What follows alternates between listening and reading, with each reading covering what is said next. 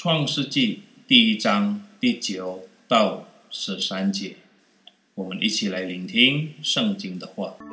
神说：“天下的水要聚在一处，使旱地露出来，事就这样成了。神称旱地为地，称水的聚处为海。神看着是好的。神说：地要发生青草和结种子的菜蔬。”并结果子的树木，各从其类，果子都包着核，事就这样成了。于是地发生了青草和结种子的菜蔬，各从其类，并结果子的树木，各从其类，果子都包着核。神看着是好的。有晚上，有早晨，是第三日。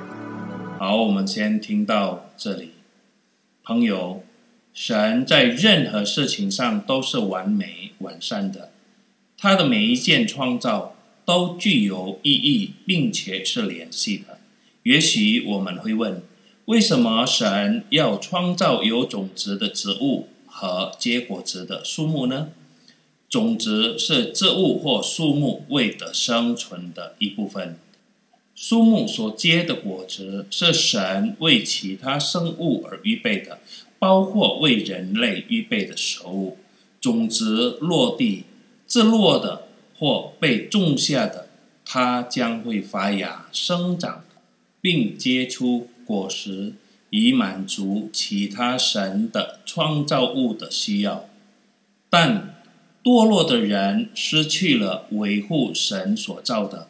为了满足自己的情欲，不仅将水果享用了，连种子也用尽。因此，有一些植物和树木都绝种了，有些可能已经灭绝了。人类变得越来越贪，能吃的就吃，不留一地，甚至一切都吃光了，从水果。种子，甚至树干、树皮、树根也被消耗。